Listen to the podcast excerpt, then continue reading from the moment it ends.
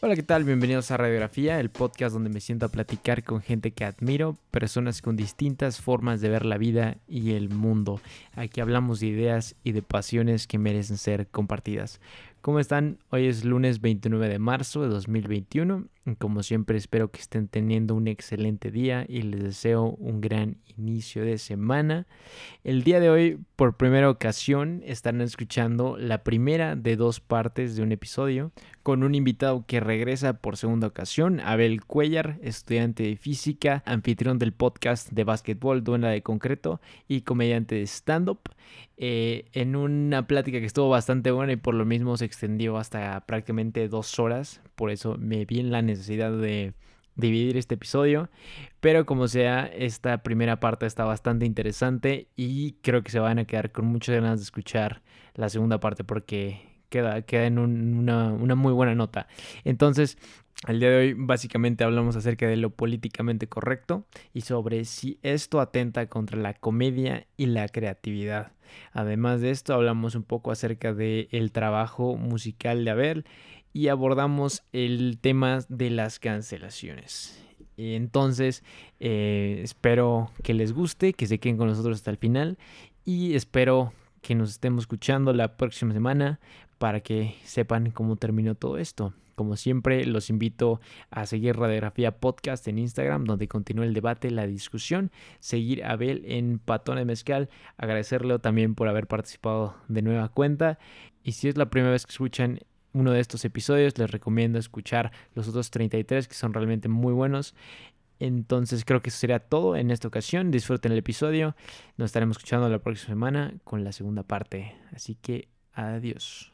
Amigos, estaba a punto de subir este episodio, pero de pronto recordé que tenía que hacerles una advertencia, ya que a lo largo de este episodio y el próximo episodio estarán escuchando en repetidas ocasiones un poco del lenguaje antisonante, entonces son eh, sensibles a las groserías, a, ese tipo de, palabras, les recomendaría que no vieran este episodio con niños o este que escuchen alguno de estos episodios, puede que este no sea tanto su por, por, esa cuestión.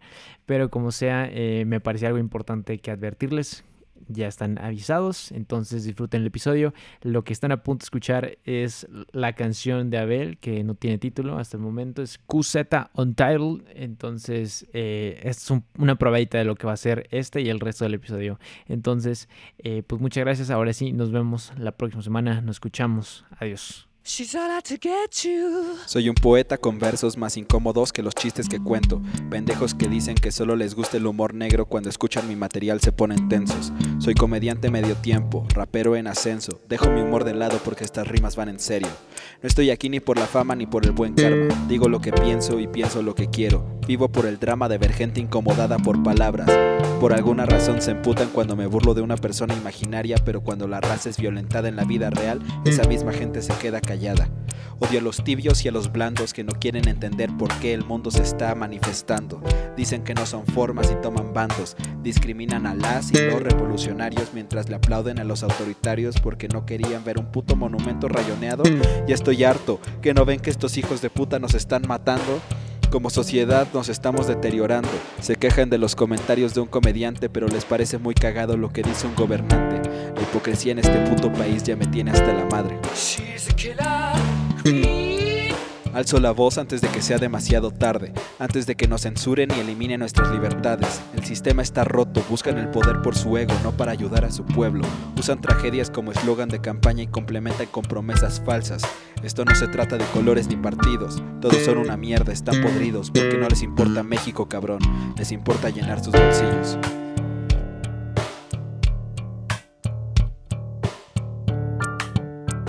Hola, ¿qué tal? Bienvenidos a Radiografía. Y el día de hoy, para el episodio número 34, tenemos a un, eh, una segunda vuelta, un invitado que ya ha estado con nosotros en el episodio número 20 o 21, si no mal recuerdo. Este, Abel Cuellar, eh, comediante, físico, este, rapero, aparentemente, y eh, host del podcast de Duela de Concreto. Estás de regreso aquí eh, conmigo para platicar un ratito, como te digo, bastante tranquilo, bastante ameno, un miércoles por la noche, eh, que por cierto no hemos tenido clases en estos días, entonces yo creo que también por eso estamos un poco más relajados. ¿Cómo estás? Estoy muy bien, muchas gracias por invitarme, Max. sí, gracias a ti. Números importantes, ¿eh? Porque el, episodio 21 lo grabamos cuando todavía tenía 21 años y ahora es el 34 que eh, te dije que grabáramos tan tarde porque estaba viendo, estresándome, viendo a los Celtics perder. Y una de las leyendas de los Celtics es Paul Pierce con el número 34. Entonces, mira, los números pueden significar muchas cosas y para mí eso es un, un, buen indicativo. Para los deportes, este, bueno, en, específico el básquet, este, ¿te gusta la estadística? O sea, eres mucho de la estadística en, en, eso de las maldiciones de, de, los, no sé, de los números de los equipos o, no sé, las victorias consecutivas. Creo que se da mucho eso en, en, Estados Unidos, sobre todo, ¿no?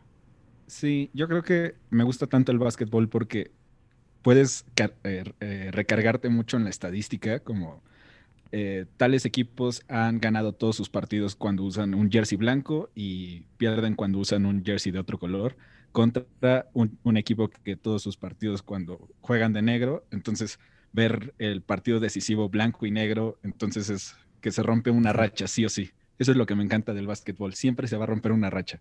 O sea, te puedes recargar cuanto sea en la estadística, pero siempre se va a romper algo. Para eso son, para eso son las, los récords, ¿no? ¿Tú te consideras supersticioso? No, pero no me gusta tentar a la suerte, entonces trato de evitarlo. Esa, esa línea, esa delgada línea. ¿Eres de las personas que le pega a la mesa cuando dice algo así que no quiere que pase? Ah, no, Ah, pero sí. sí, tengo como... por ejemplo, en los exámenes, eh, cuando eh, tengo un examen y me preguntan, porque es una pregunta que a mí me molesta mucho, se me hace estúpida el de, ¿y cómo te fue?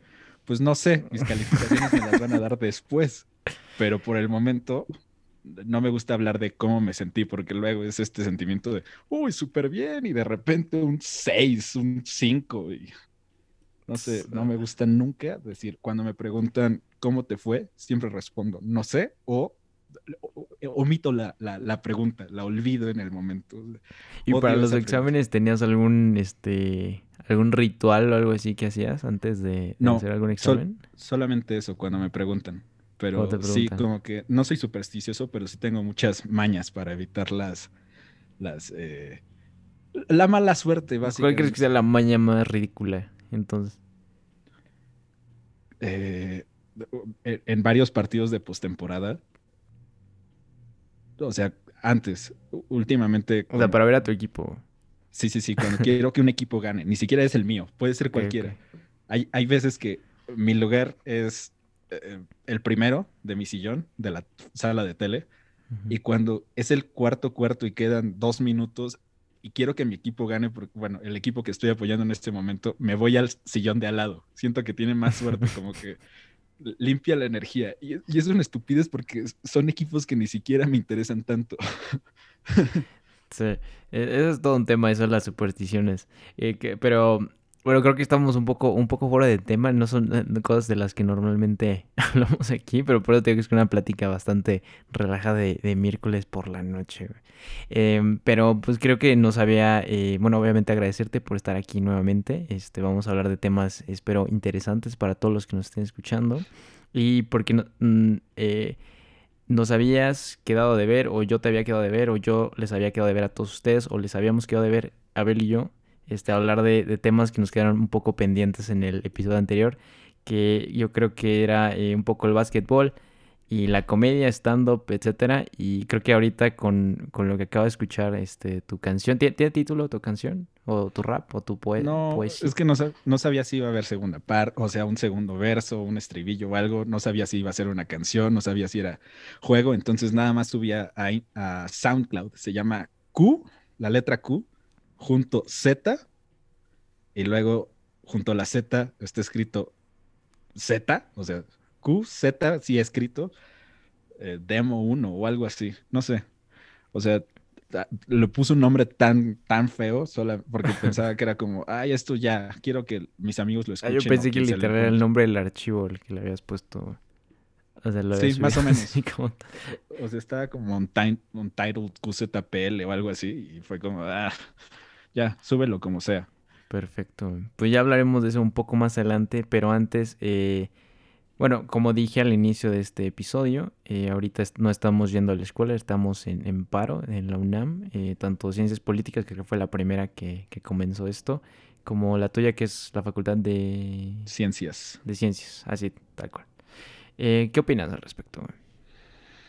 Pues, este, de estar en una educación privada toda mi vida, pasar al sistema público eh, no sabes ni qué es un paro, ni qué es un paro activo, ni cuáles son las repercusiones. Entonces, en el primer semestre me tocaron, eh, bueno, nos tocaron, de hecho, tú también estabas en ese momento. No, ¿qué te digo yo? Yo, yo? era de la facultad de los eh, güeyes que les encanta irse a paro y que creo que ya llevan año y medio sin tener clases. Pero pues sí, yo, yo entiendo perfectamente lo que, de lo que hablas. Pero también me encontré en ese, en ese intersección de no saber lo que era un paro, lo que era un paro activo y de ni, siquiera comprender y hasta la fecha no, no, termino de asimilar lo que es un paro y, no sé, no me, no me encanta la idea, pero, pero me interesa saber qué, qué piensas tú al respecto. O sea, algo que sí aplaudo mucho de mi facultad, de la Facultad de Ciencias, es que hay mucha gente políticamente activa que no lo hace nada más para hacer ruido, sino lo hace con conciencia y obviamente siempre va a haber gente que quiere, ajá, quiere este, no tener clases o quiere hacer cualquier cosa y eh, ser solamente un movimiento político, que eso es algo que me he dado cuenta últimamente. Hay mucha gente que solamente quiere ser llamada como activista, pero realmente no le interesa el cambio, como como, en Estados Unidos, que nada más les interesa si son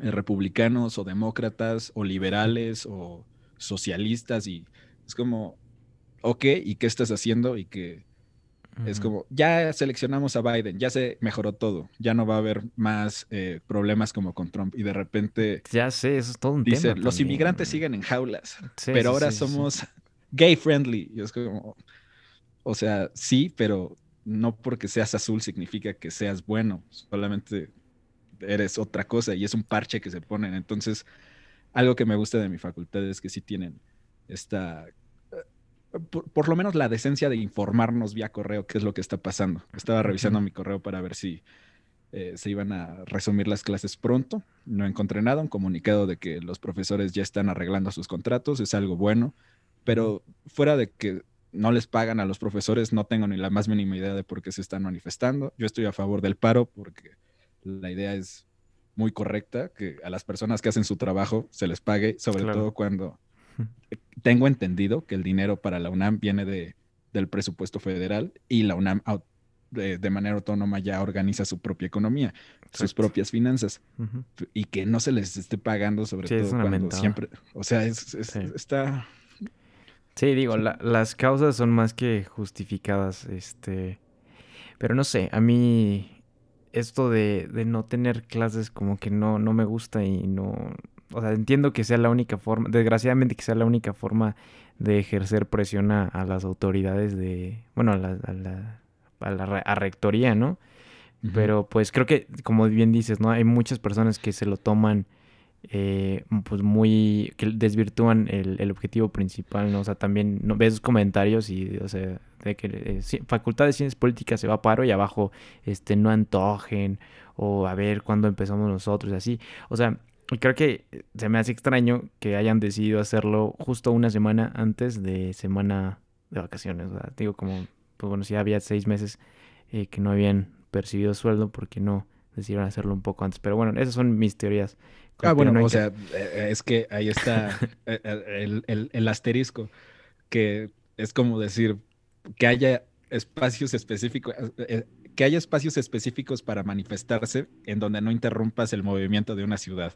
Es como, no, para eso es una manifestación, para eso es una huelga, para hacer ruido, hacer caos, caos dentro del margen del Estado de Derecho, y parte de eso es el paro, es decir, no vamos a tener actividades, o sea, sí lo pudiste haber hecho en una etapa, eh, un intersemestral, donde hay poco movimiento, pero aún así no tendría el, efecto político. Y ya sabemos que la política se trata de histrionismo. ¿Qué es histrionismo? Es esta, creo que, a ver si tengo mi vocabulario bien eh, aprendido, pero es esta característica de actoral, teatral. Eh, entonces, lo que más se acuerda la gente de los debates presidenciales son mochar la mano, las cartulinas de Anaya y López Obrador con sus insultos. Como me he dado cuenta que López Obrador, su sueño frustrado era ser comediante de stand-up gringo, porque maneja muy bien la comedia de insultos, eh, hace su stand-up eh, diario como los maestros de, de, de, Comedy Cellar. O sea, prepara sus chistes, dice, aquí van. Y no había, no, no sé si has escuchado esta estadística y no me voy a poner político, solamente es, como que me, dio mucha curiosidad. Eh, escuché en, El Pulso de la República que investigaron que por día, por vez que se sube a, la mañanera, López Obrador cuenta 82 mentiras o verdades eh, con, con fisuras. Entonces, es un comediante, o sea, te cuenta parte de la verdad y luego pone su punchline para que la gente diga, sí, sí es cierto. Sí, sí, sí, es todo, un tema también esa parte.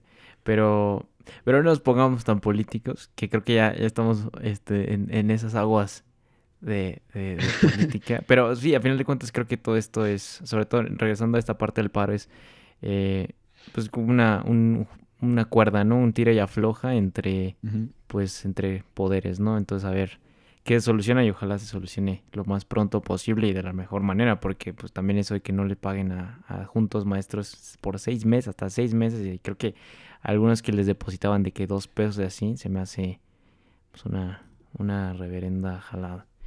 Pero bueno, temas un poco más este, amigables, más acorde a este programa. este, te quería preguntar, em, la pregunta em, eh, básica de este programa. Eh, ¿Qué estás leyendo ahorita? Supongo que ya terminaste el insoportable.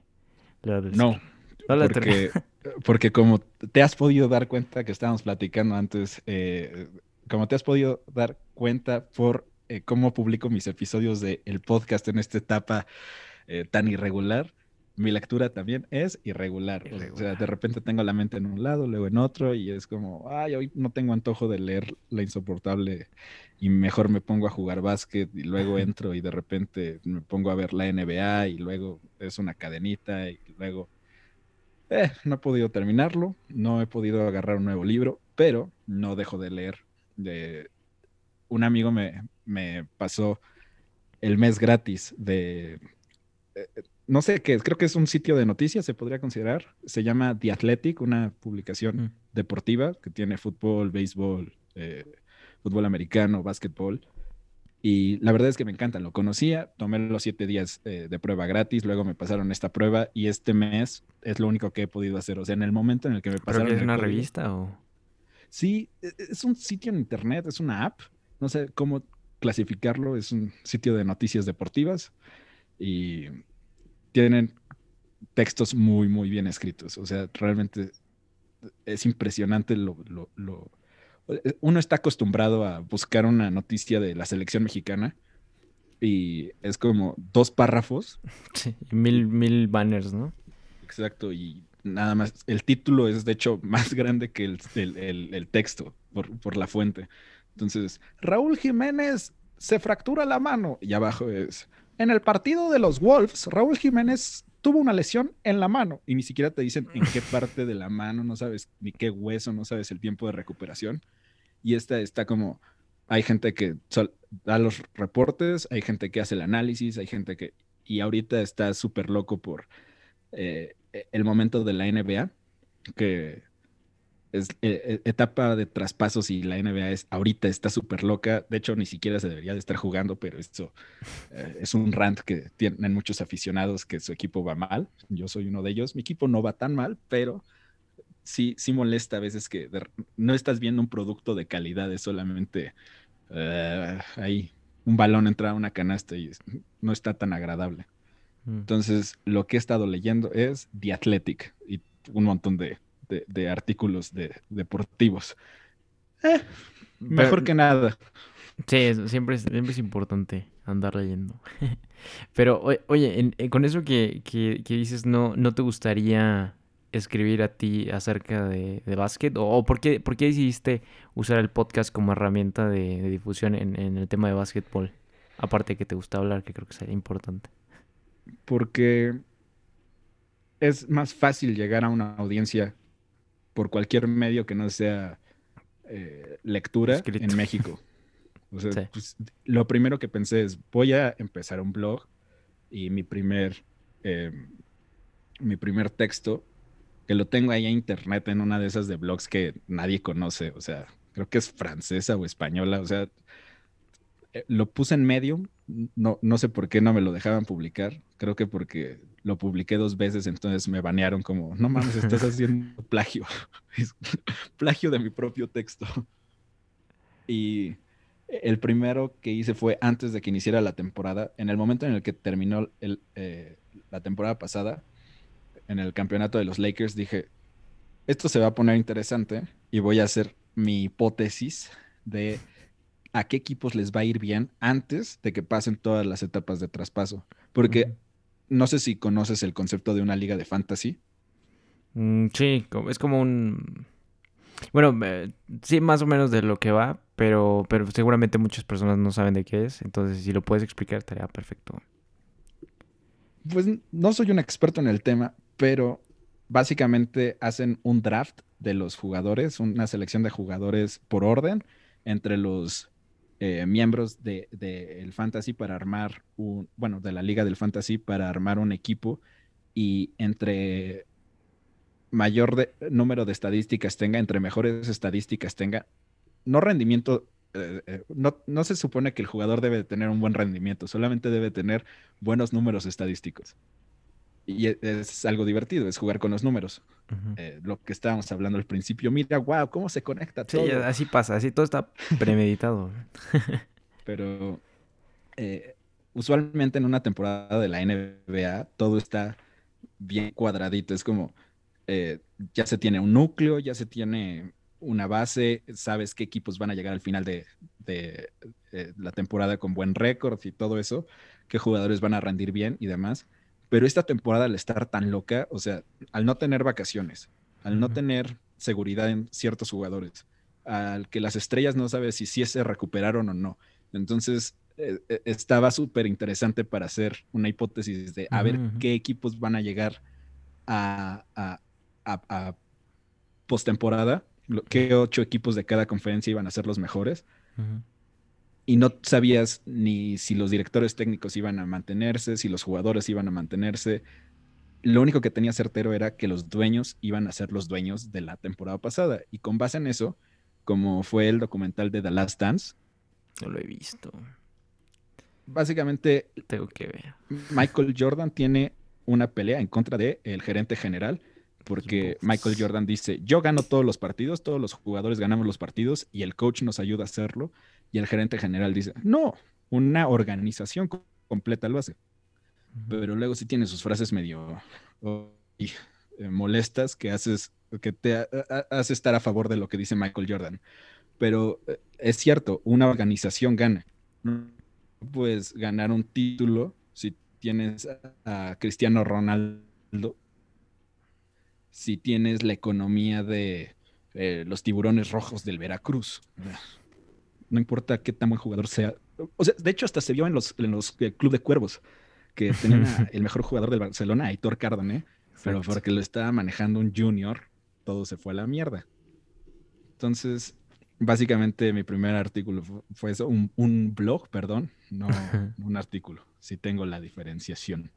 Eh, lo escribí de quiénes pensaba yo que iban a ser.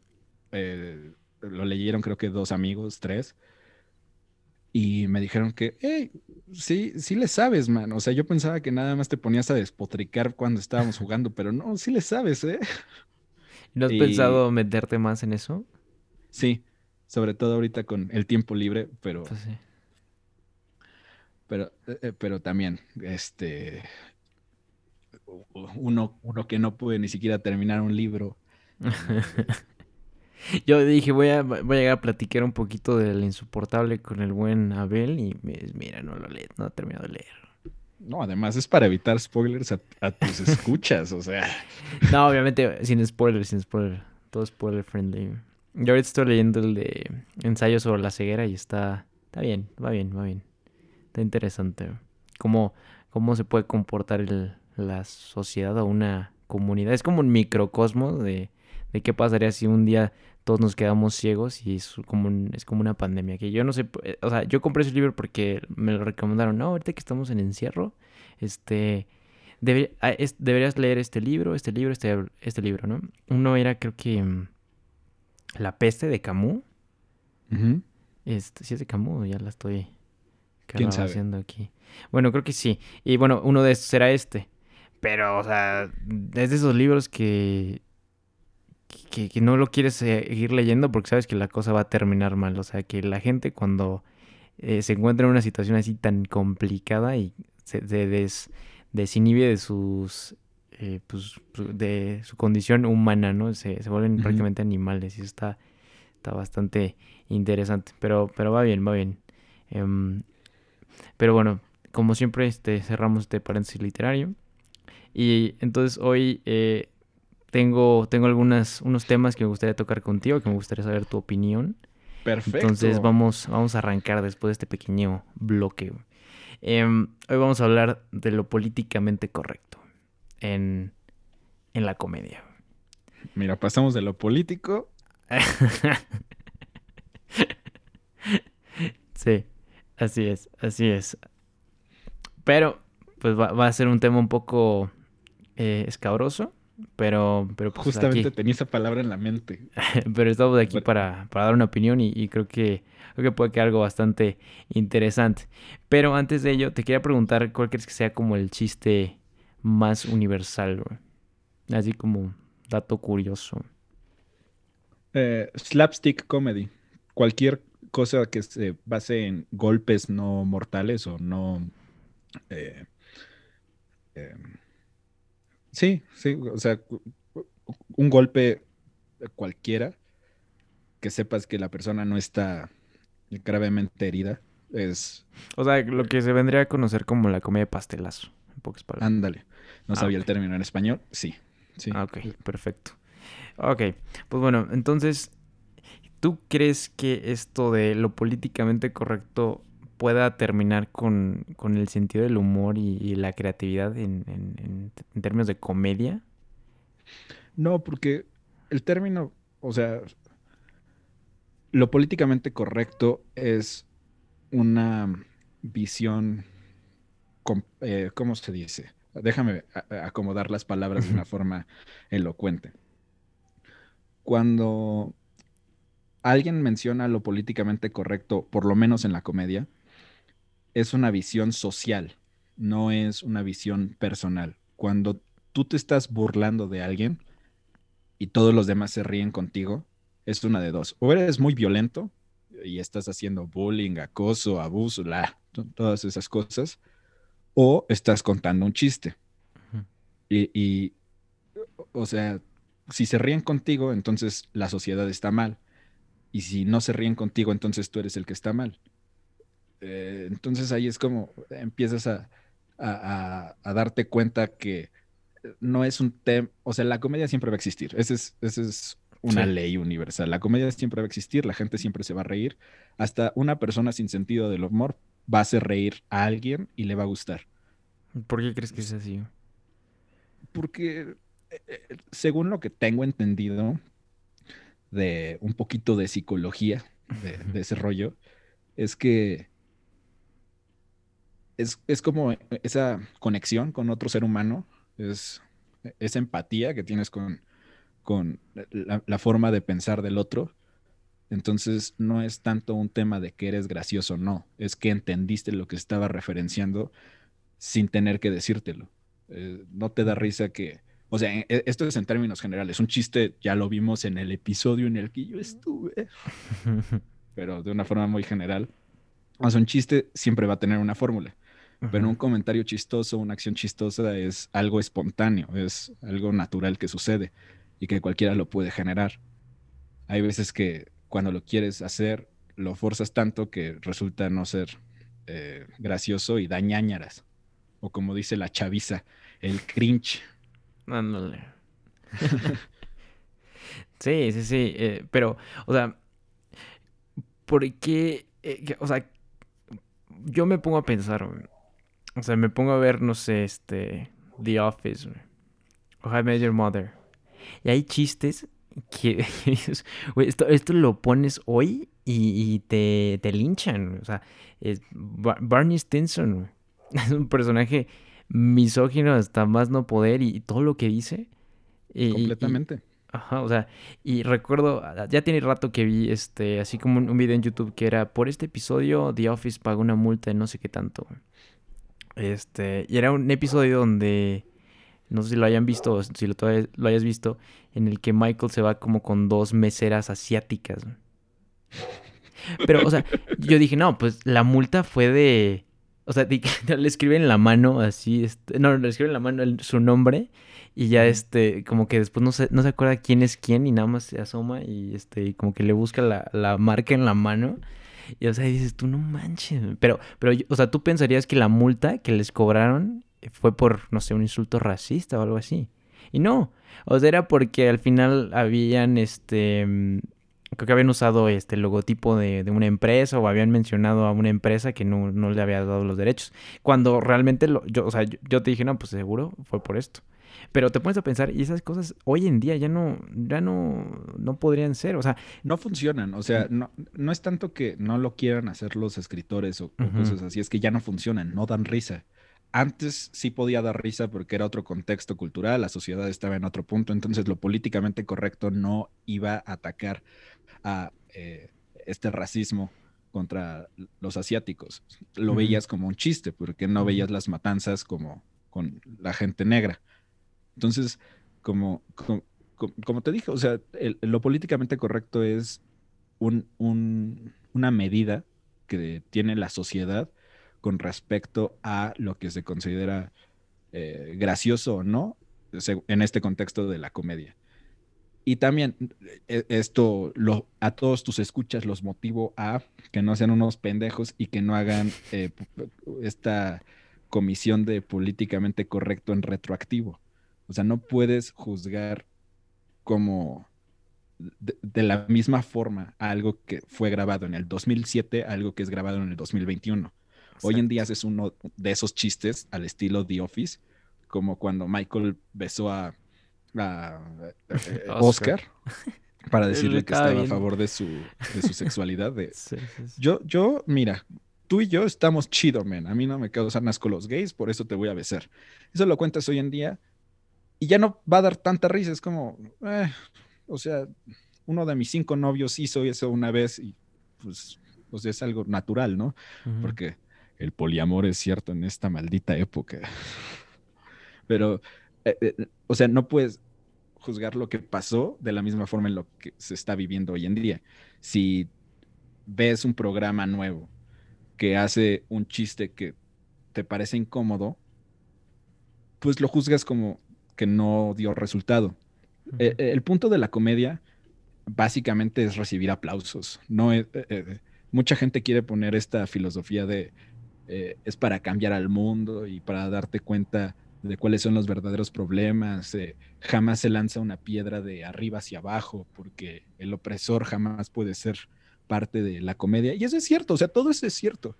Pero si el, mejor chiste es uno de pastelazos, el chiste universal es uno de pastelazos, entonces no puedes ir diciendo que un pastelazo va, a transformar al mundo y que ya no va a haber tercera guerra mundial o cuarta guerra mundial solamente porque contaste un chiste mejor que eh, la situación política actual, no sé, o sea, está muy loco, o sea, básicamente la comedia está para buscar un aplauso o una risa. Y si a ti no te gusta, pues no le aplaudas, no te rías, puedes abucharlo, porque así funciona, o sea, si no te gusta, lo abucheas, pero no vayas a buscar el trabajo de alguien de... Deberían de correr a este tipo de tal programa, o sea, todo se mueve a base del dinero, como lo dijiste, o sea, les pusieron una multa por un logotipo de una empresa. Si el dinero está a favor de lo que eh, están diciendo, trata de mover el dinero a favor de lo que tú quieres ver, pero no trates de arruinar la vida de las personas. Pero ahí, ahí llegas a la parte de, las cancelaciones, ¿no? O sea, hace poco con Pepe Le Pew, o Le Pew, ¿cómo, se pronuncia? Sí, es, Pepe Le Pew. Pepe Le Pew. Pepe Le Pew. O sea, hazme el favor, o sea, no sé, ¿tú qué opinas al respecto de, de, las cancelaciones? Porque, o sea, hay gente que, incluso ya decir la frase de generación de cristal, ya hay mucha gente que lo considera ofensivo. Y justo ayer estaba leyendo algo de, de eso. Pues no sé, lo de la generación de cristal, eh, ahí sí tengo mis temas porque es como el, típico comentario que alguien dice cuando ya no sabe qué responder. De, hey, no me dio... Eh, cuéntame por qué chiste de violación es gracioso. Cuéntamelo. Si lo sabes explicar, puede que sea gracioso. Si no, solamente te estás burlando de esto, ¿no? Eh, pero si, tu si cuando recibes esta invitación a la discusión de cuéntame por qué piensas que es gracioso y dices, ah, generación de cristal, todo piensan que es ofensivo, ah, no aguanta nada. Antes mi papá me pegaba con una pala en la nariz y eh, luego me hacía consumir cocaína para decir que me había yo roto mi propio tabique con el vicio. Jaja, soy eh, boxeador profesional. este, entonces, no sé, ese término de generación de cristal no estoy tan a favor ni en contra. Estoy todavía pensando en una perspectiva. Porque o sea, tú lo consideras ofensivo.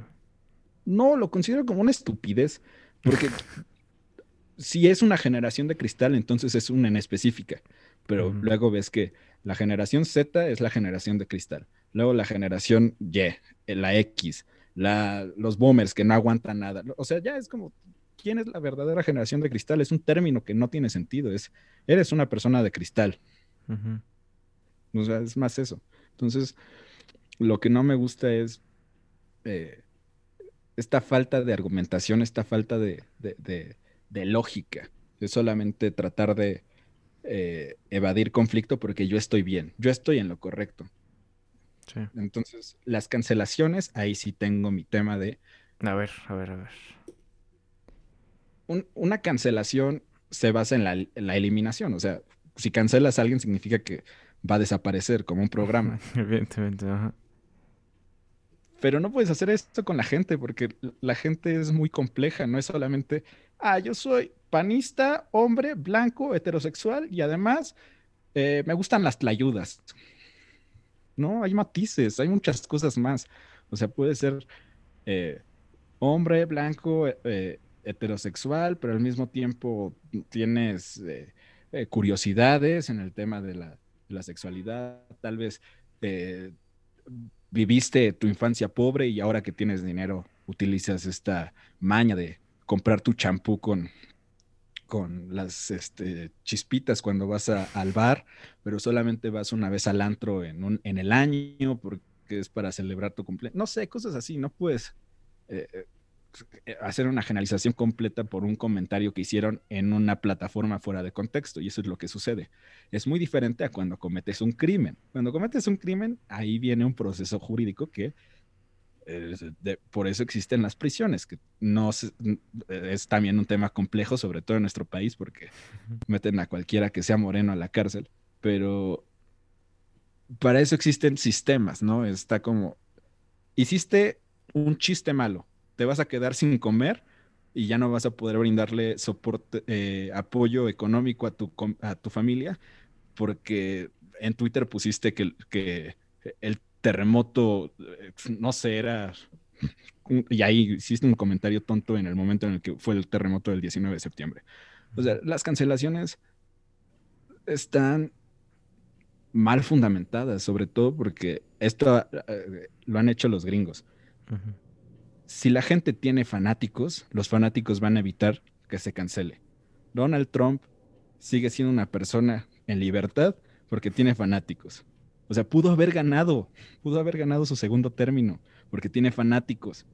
No lo van a cancelar. El vato es un criminal que ha eh, violado, ha extorsionado, es corrupto, fue un mal presidente, eh, se podría considerar un eh, terrorista doméstico por haber asesinado a tanta gente por el coronavirus.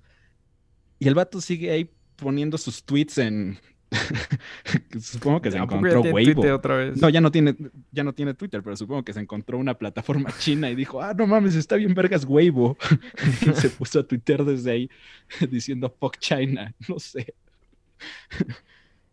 Le pasó a aquí en México en una microescala, Ricardo Farri hizo un chiste que a mucha gente le pareció eh, malo de, de, la pedofilia. Si se están refiriendo al de Live de Pachuca, no es un chiste malo de pedofilia, significa solamente que en México sí hay pedofilia y ya, ese es el chiste, que hay pedofilia en México y que cualquiera se puede masturbar viendo un Pero ¿cuál, es la, esa línea en la que pasas de ofender a alguien o hacerlo reír?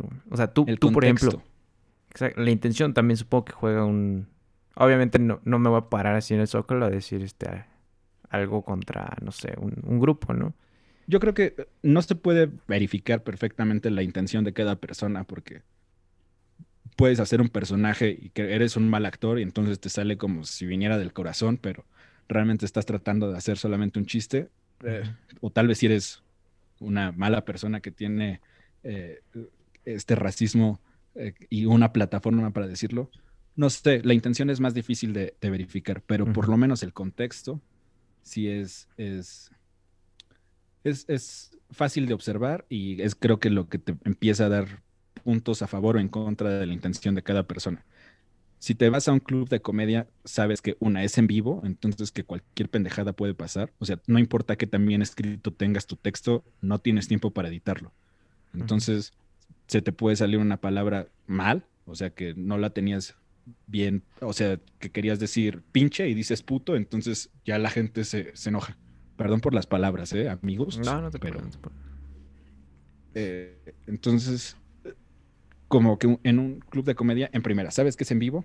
Dos, sabes que estás viendo comedia y que todo tiene la intención de la comedia. O sea, no sabes si la persona tiene la intención de hacerte reír.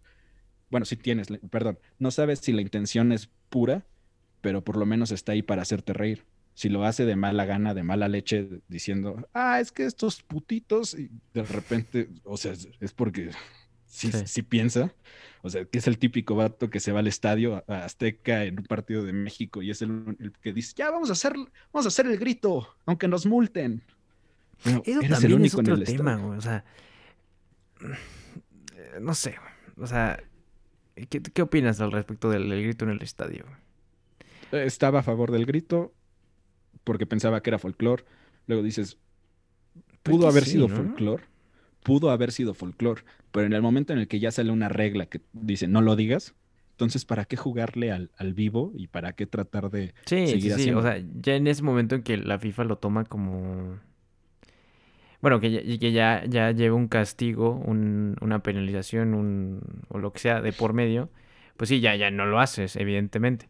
Pero para que llegue ese momento, o sea, yo, yo no entiendo por qué por qué se decidió así, ¿no? O sea, no sé si alguien de verdad se sentía ofendido por, por ese grito, ¿no? Pues que yo no creo que tuviera en ningún momento la intención de, señalar a ese grupo de personas. Yo creo que sí, porque no sería un grito diferente si fuera nada más para insultar al, portero. Entonces ya es nada más un debate moral de si está bien o mal el, el grito. Y esa pregunta ya quedó en el pasado porque la FIFA lo prohibió. Sí, Ahora la pregunta se le debe de hacer a la Federación Mexicana de Fútbol, que fue y sacó un amparo para decir, denos chance, es nuestro grito. En su tiempo, ya hoy en día ya está más que prohibido. Y para mí también, jamás he utilizado esa palabra para referirme a, a la comunidad LGBTQHWXYZ, pero,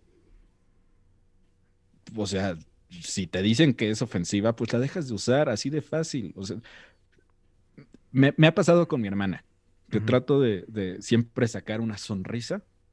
Y obviamente no es el contexto, estamos todos enojados, estamos todos hambrientos y de repente mi hermana dice, pásame el orégano. Yo le digo, uy, para fumártelo, ¿no? Y, y ella me ha le preguntó, o sea, he visto su cara de, malestar en varias ocasiones que estoy comentando así un chiste solamente de ah, abuso de sustancias, claro, es que como le gusta la música electrónica, entonces siempre haces como, sí, o sea, vas a oler mesas. y después de ver su cara y decirle, oye, Estefanía, dime, ¿te molesta lo que te estoy diciendo? Porque no me gusta que me ignores en el momento en el que te digo algo así. ¿Te molesta? La verdad es que sí me molesta. Ah, dímelo cuando algo de lo que te, esté diciendo te ofende. Yo, o sea, no sé lo que tienes en la cabeza.